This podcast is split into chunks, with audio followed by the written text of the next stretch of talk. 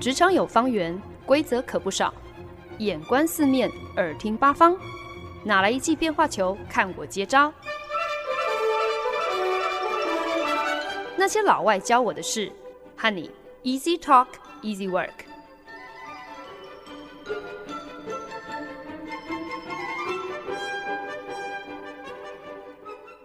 您现在收听的是《那些老外教我的事》，我是节目主持人焕恩。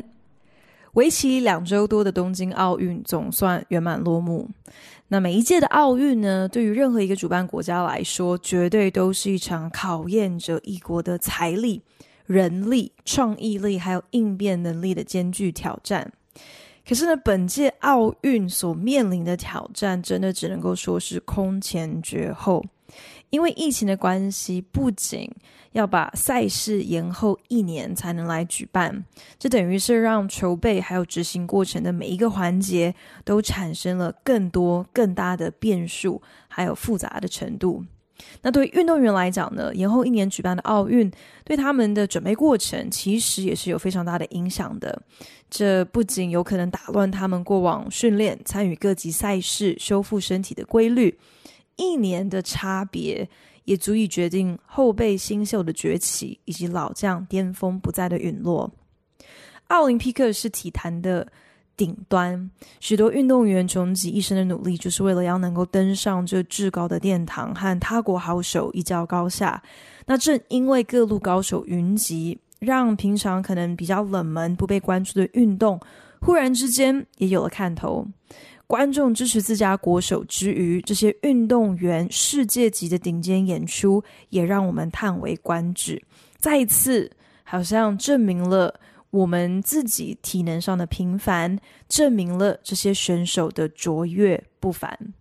也因此，神话这些奥运选手好像是在所难免的。毕竟他们在最顶尖的运动竞技场上所展现的力量、速度。体态、曲线、反应力，每一个都让我们望尘莫及。对于这些超人般的表现，好像我们唯一能够想得到的合理的解释，就是替这些运动员贴上天才啊、神童啊这样子的标签。若非浑然天成的天分，又怎么可能年纪轻轻就登上奥运殿堂大放异彩呢？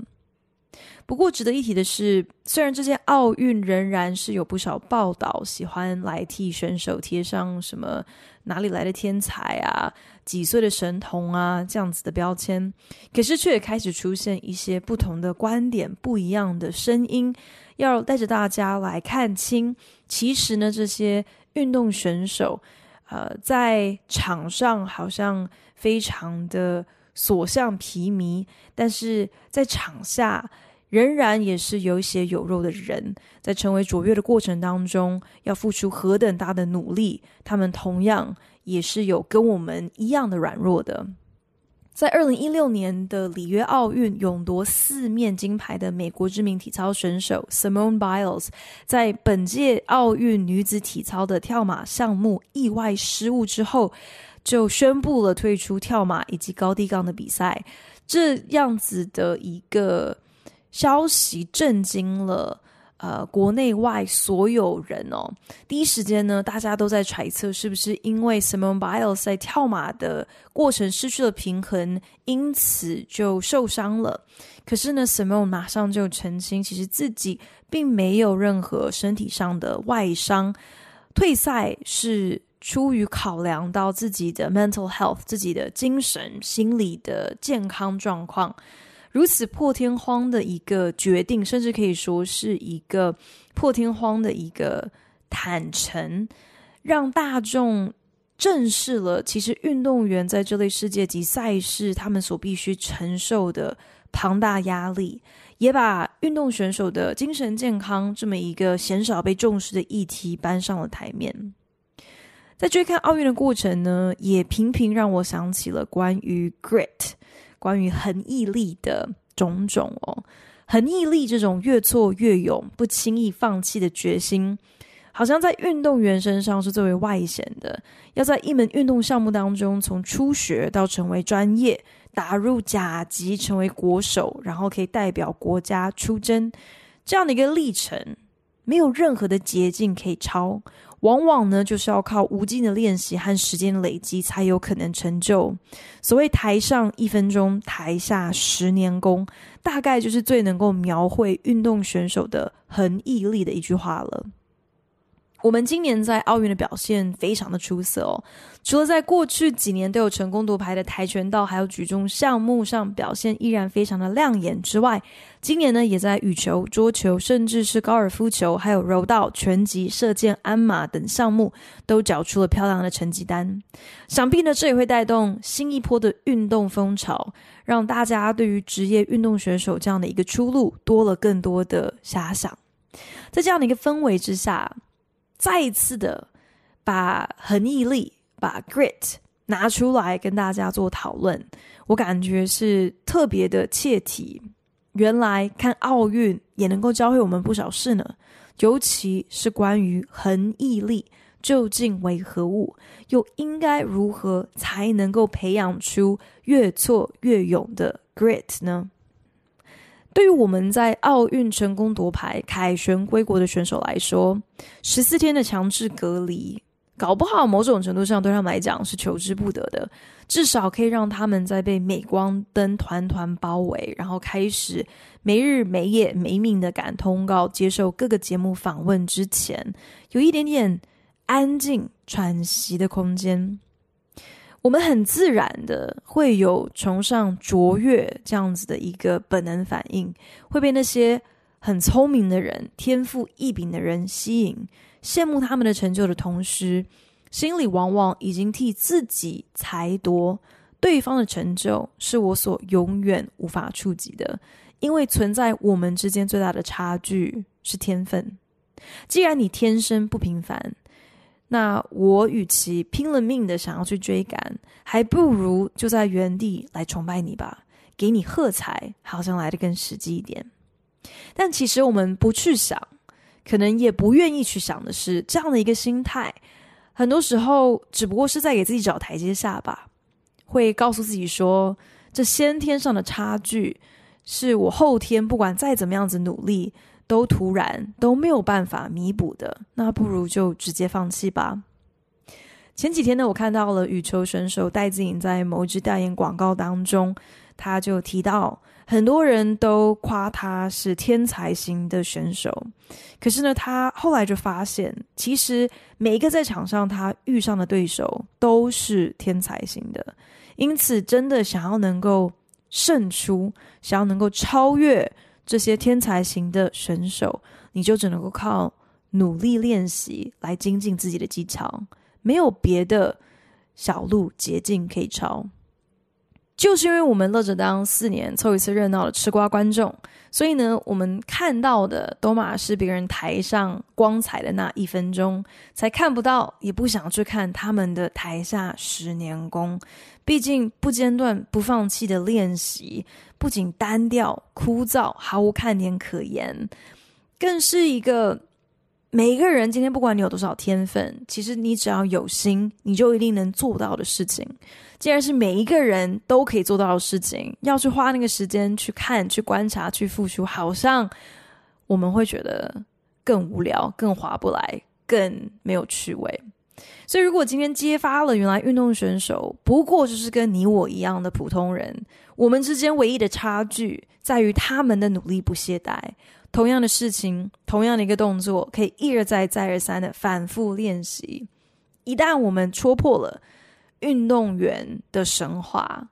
看清了，其实他们今天的成就都是靠我们一样，只要愿意付出时间跟心血，也能够做到的努力。这就意味着，我们跟那些天才还有神童之间最大的差距，根本从来就不是天分呐，反而是后天。的努力，一旦看清了这一点，恐怕我们再也没有办法轻易放过自己。虽然天分和才能当然还是很重要的，可是呢，往往平凡和卓越之间最大的差距，其实就是有没有恒毅力。Grit，恒毅力这个特质，我们其实之前好几次在节目当中也有分享过啦，从一开始讨论 grit 的定义到底是什么啊、所谓的恒毅力究竟要怎么样去解释，这是一个什么样子的特质呢？慢慢进展到恒毅力是否是一个可以后天慢慢被培养出来的能力？如果可以的话，那到底又应该要怎么样子来锻炼你的 grit，变成一个更具备恒毅力的人呢？简单解释，grit 恒毅力，其实呢就是你对一件事情的热忱还有坚持的一个集合，你的 passion 跟 perseverance 加总加起来就是 grit。不管是什么样的事情，是练羽球也好，或者是学画画，甚至是创业开公司，要有越挫越勇的毅力，就算遇到了困难，你也不轻易放弃的决心。这通常可能就是取决于你对这件事情到底有多大的热忱，你的兴致是不是只有三分钟热度而已？你的喜好、你的兴趣是不是常常改变？就是一个见一个爱一个，喜新厌旧的状态。同时呢，也要看你到底有多坚持。当你遇到困难的时候，你是不是轻易的就会打退堂鼓？你设定目标之后，你有没有一个破釜沉舟，无论如何都要完成的坚定？天分和才能，至于成就，当然有一定的正相关喽。但是 grit 恒毅力，这却是你的天分和才能的推进器。在你付出努力的过程当中，再苦都让你能够坚持下去的关键，就是你是否具备 grit。所以，其实戴资颖在拍摄广告的时候随口提到的那一句话，就已经透露了他成为球后的秘方。其实并不是因为他是天才，好像先天上有很多强过他人的优势，甚至呢，你也。不是说好像他的其他对手没有他努力，真正成功的关键是他持续而不间断的努力，持之以恒，不断反复的练习，恒毅力，不中断、不放弃的热忱，还有坚持，即便是枯燥乏味的基本练习，也都能够甘之如饴。这究竟是因为？你太热爱一件事情了，所以再苦也都吃得下去，还是因为有人可能天生就是吃苦耐劳，所以挺得过去呢？既然热忱 （passion） 和坚持 （perseverance） 是恒毅力的关键，那下一个问题好像很自然的，我们就一定要问说：所以对于一件事情的热忱还有坚持，究竟能够怎么样子来培养呢？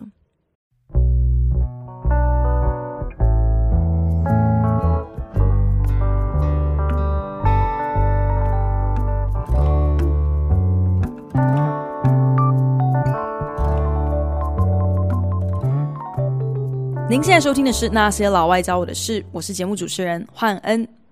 我之前的澳洲老板曾经一度万叹自己的两个孩子，一个七岁，另一个五岁，他们一个礼拜的行程总是满档，从唱歌的课程到乒乓球，到游泳，到跳舞，甚至还有中文课，反正呢，各种你想得到的才艺课程真的是琳琅满目。这些全部都是她老公一手安排的。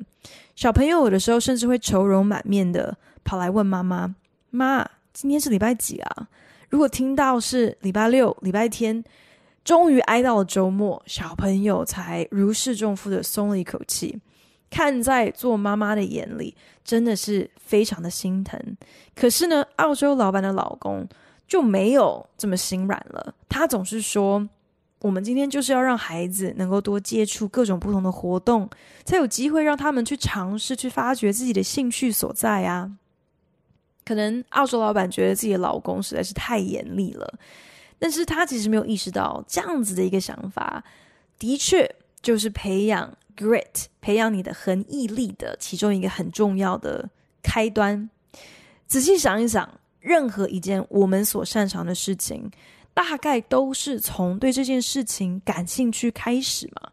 因为你喜欢，所以你就愿意花更多的时间去学习，甚至是练习。那时间久了，你的程度也当然就会变好，技巧也就更精进了。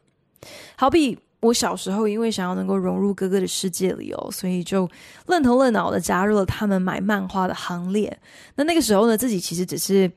呃。还蛮高兴，哥哥们竟然愿意让我参与在其中哦。殊不知，其实他们只是需要多一个分母，可以来帮他们分担投资买漫画的钱。所以呢，当时我就被分配到要负责把整套的《灌篮高手》这部漫画买下来，我也就欣然接受。呃，就按时间掏出我攒下来的这个零用钱。然后，反正有有新的漫画出来了，就赶快去把它买买下来。好在《灌篮高手》呢，好歹呢也是九零年代的一部经典漫画，一开始看就自己也就停不下来了。那看了漫画呢，看久了，忽然之间也会想要来试试自己的身手。呃，因此呢，到后来我几乎是把漫画书当作是教科书。跟着漫画中的人物一起来练习小人物上篮，练习运球技巧，练习如何从膝盖使力来投篮。对篮球的兴趣从看漫画进阶成打篮球，然后再进阶成跟着哥哥一起看美国职篮比赛。因为喜欢，所以呢，可以在球场从下午打到天黑，吃完晚餐再去球场报道。为了能够在球场上跟哥哥。一较高下，在看比赛的时候，能够跟哥哥讨论这些事情，都成为我的一个很大的一个动力。在这个过程当中，即便自己一个人在球场上练习，也觉得很有成就感。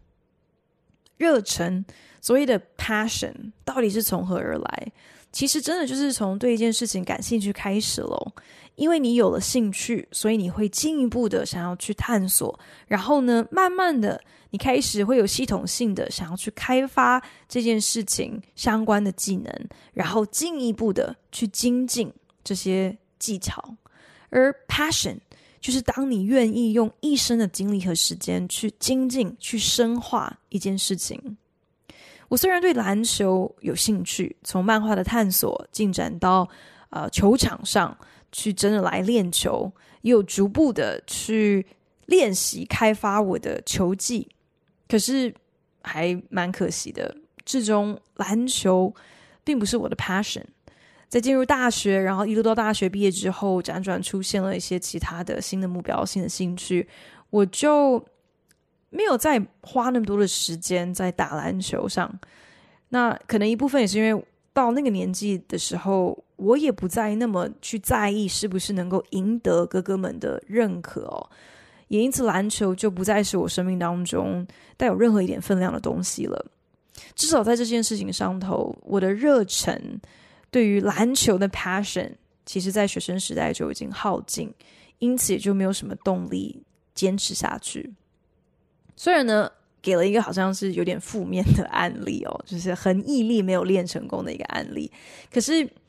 希望至少让我们慢慢明白，想要能够培养出恒毅力，首先要从培养兴趣开始。如果你连兴趣都没有，那根本不用谈什么热忱或者是坚持了。可是兴趣的养成，往往不是一个人靠内自省就能够某一天赫然顿悟的。通常呢，你还是必须要透过跟他人的互动，呃，自己去亲身尝试了，你才知道。毕竟。喜不喜欢一件事情，对一件事情感不感兴趣，这是勉强不来的。要能够开发自己的兴趣，最好的方式就是多方尝试。那有些人很好命喽，就是像呃我的澳洲老板那样子，有这样子的父母亲，有这样的意愿，也有足够的资源，可以替孩子铺路，让孩子能够。去上各种不同的才艺课程，去试试看到底对什么样子的东西比较感兴趣。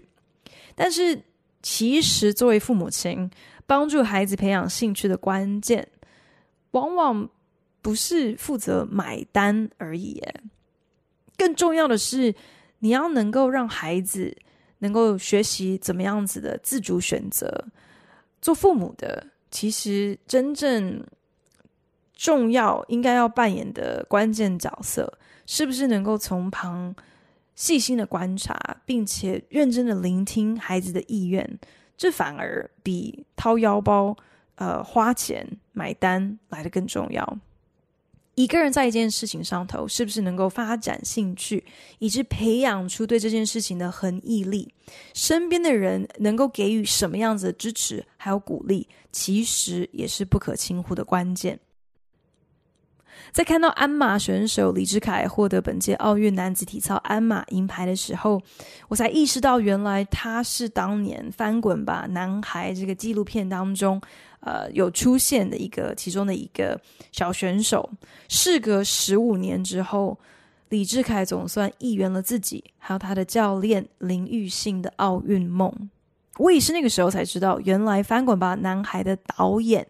呃，其实就是教练林育信的亲弟弟林育贤。那林育贤导演自《翻滚吧，男孩》这部纪录片之后，又拍了《翻滚吧，阿信》。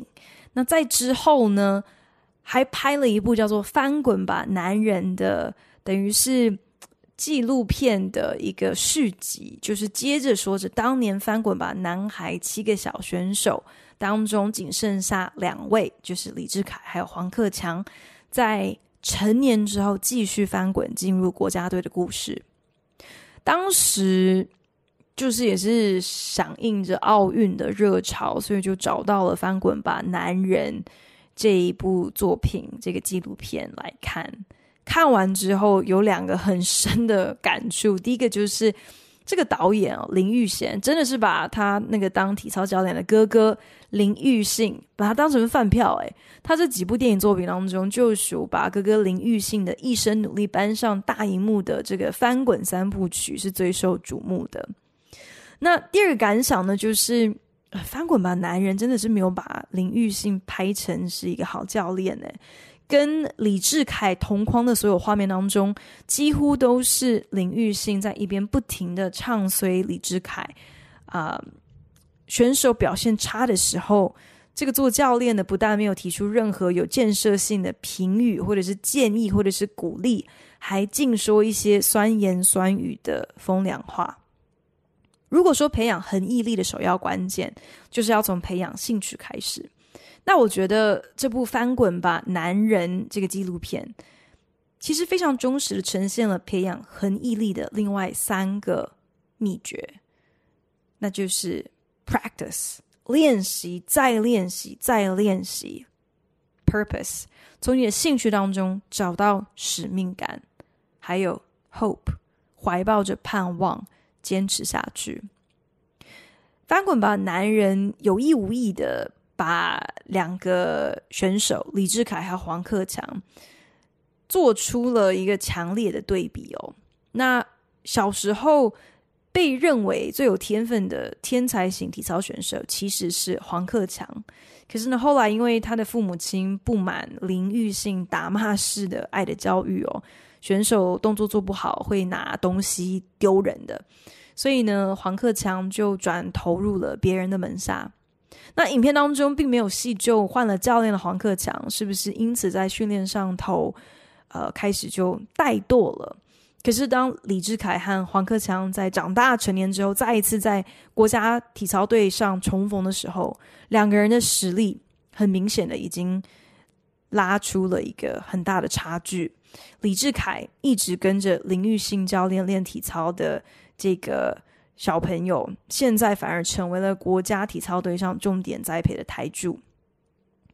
那在纪录片当中，当黄克强嬉皮笑脸的时候，其实李志凯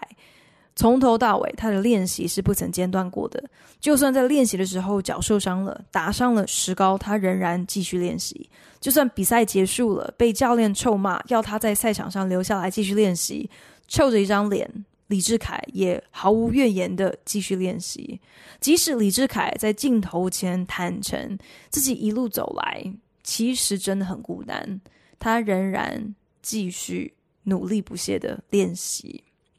可是他为什么这么坚持呢？可能某种程度上确实他对于体操有无比的热爱。可是当教练对他冷嘲热讽，当他的动作做不来，一直跌下鞍马的时候，当他受伤的时候。光是靠对体操的热爱，就足以坚持继续练下去吗？在翻滚吧，男孩当年不满十岁的李志凯被问到会不会继续练体操的时候，那个小朋友毫不犹豫的点头大喊会，并且说他要一路练到参加奥运为止。在那个当下，即使是听在纪录片导演的耳朵中，都只是觉得这不过是天真小孩的童言童语，他们根本搞不清楚自己在说什么。可是，或许连着教练的份，一起努力的这个奥运梦，的确成为了支撑李智凯，即便受伤跌倒，仍然继续要向前进的一个使命感。对于体操的热忱和坚持。在于知道自己同时也承接了他人的梦想，自己所努力的目标不只是为了自己的荣耀，只要翻进了奥运，那所有的努力都值得了。这样的一个目标，何尝不是就是怀抱着一个盼望，知道自己的努力所承担的孤单和压力，不是突然，而是有意义的。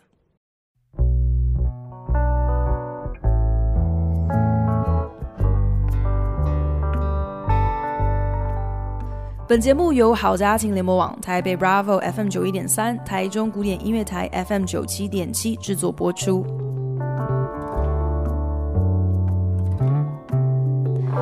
我一直以来呢，其实对于台湾体坛没有什么特别的在关注哦，所以在这之前，在这场奥运之前，根本就不认识这些我们奥在奥运上大放异彩的运动员。那虽然因为时差的关系，没有办法很及时的追完每一场赛事，可是呢，我觉得搞不好大多数的观众可能跟我是一样的，就算真的有看到了比赛，知道了结果，可能还是会有一点点的欲罢不能哦，会对这些厉害的运动员有很多的好奇，那开始去呃。找他们的相关的故事跟新闻之后，好像就有点意外，可是又好像不应该这么意外的就发现了，其实每一个奥运选手背后几乎都有一个赚人热泪的励志故事。以前对于所谓的励志故事，可能看完了大概就是觉得很感动、很热血吧。可是呢，这一次我却发现，其实每一个选手的励志故事都是一个关于恒毅力。关于 grit 的故事，而这样的故事呢，最主要想要传达给听者的感动，应该是一个我也做得到的盼望吧。他们的成功，立即在他们不为人知，甚至可以说是那些狼狈不堪的努力不懈，那台下的十年功，只不过大家看到的，往往是他们最光彩的那一刹那。最初，恒毅力。Grit 这个概念问世的时候，我在猜大家可能就是有分成两派的直观反应吧。一个可能是会觉得，这不是废话吗？你想要成功，想要成就任何事情，你当然需要努力，当然要有所付出，当然要能够持之以恒喽。而另一派人马搞不好会觉得，累不累啊？想要成功，现在又多出了。一个条件，我又得要再多培养出一个什么什么力的。这次在看完奥运的时候，除了欣赏一个又一个顶尖运动员竭尽全力拿出自己最巅峰、最精彩的表现之外，其实也是看着一个又一个恒毅力开花结果的真实案例。那些一连参加了四五六七八届奥运的运动员，还有那些选择这样一生。奉献给一个自己永远不可能在奥运夺牌的运动项目上的选手，当然也有那些初次登上奥运殿堂就成功夺牌的年轻运动健将。每个人在奥运的成绩或许各不相同，但是可以想象，每一个人的奥运之路都是用血泪汗水堆砌而成的。这些人在儿时发现了自己对某一个运动项目有极大的兴趣。因此，无怨无悔的开始投入大量的练习。当身边的朋友、同年龄的同学、友人可以出出去玩、可以放假的时候，他们选择练习。即使反复的练习，即使感觉无比枯燥，但他们就在练习当中深化自己的技巧，在看到自己慢慢进步的过程当中，也找到自己坚持的意义，还有盼望。Grit，恒毅力，这不是一个专属运动员的特质耶。恒毅力之于我们在生活中、在工作上，都是一个攸关我们是不是能够成功的重要关键。要如何在遭遇挫折之后仍然不气馁，继续坚持下去？这绝对适用我们每一个人，在人生中、在职场上都是一个非常重要的技能。想要培养恒毅力，就像我们在节目当中已经分享的，可以从四个方向着手。你要先找到 interest，你要付出时间 practice，你要从中。找到你的 purpose，然后要怀抱 hope。既然恒毅力是热忱和坚持的集合，那首先就是要找到自己的兴趣所在，你的 interest，去开发你的兴趣。这个过程往往没有办法单靠你自己一个人关在房间就能够悟出个所以然，所以要多多把握机会，去和别人互动。去尝试，去学习，你才有机会发现自己到底对什么东西感兴趣。接着呢，就是要能够把一个兴趣变成自己所专精的技能。你需要的是练习，大量的练习，不间断的练习。即使练习极度的乏味，可是，在一件你真正热爱的事情上，你会慢慢明白练习与否，以及练习多寡。决定了你在这件事情上头的掌握度、细致度、准确度，还有专业度。就算再怎样子单调的练习，也因此都有了意义。它为你带来一点点、一点点的进步。就算别人看不出来，但是你自己清楚明白。再来，当你在一件事情上头找到了 purpose，找到了使命感，当你发现你的贡献。不是为了你自己而已，竟然也能够为别人创造出价值。当你的一份工作不再只是一份糊口的工作，反而是你能够有所发挥的一个天职、一个呼召的时候，就算你遇到了阻碍，你也有了继续坚持下去的理由，因为你不只是为了你自己。最后，hope，怀抱着盼望去努力。当然，有的时候这样子的盼望。还得要靠身边的家人或者是贵人来扮演你的啦啦队。当你挫败的时候，有身边的这群人继续相信你，继续为你加油打气。就算你今天没有能够成功，也不代表你以后不会成功。继续努力吧。如果这一波的奥运风潮带出的不只是大家一窝蜂去学桌球、羽球、体操的热潮。而是能够带动一股鼓励大家来培养你的 grit，培养恒毅力的风气。在听完了运动选手的励志故事之后，你得到的感动不是只是哦，他超棒的，那我就继续来崇拜这些英雄，而是深受一个启发，发现原来成功和光彩背后的努力，是不论你今天有多么的平凡，你都可以做出来的一个选择。期待我们大家。都能够变得更 gritty，成为更具备恒毅力的人。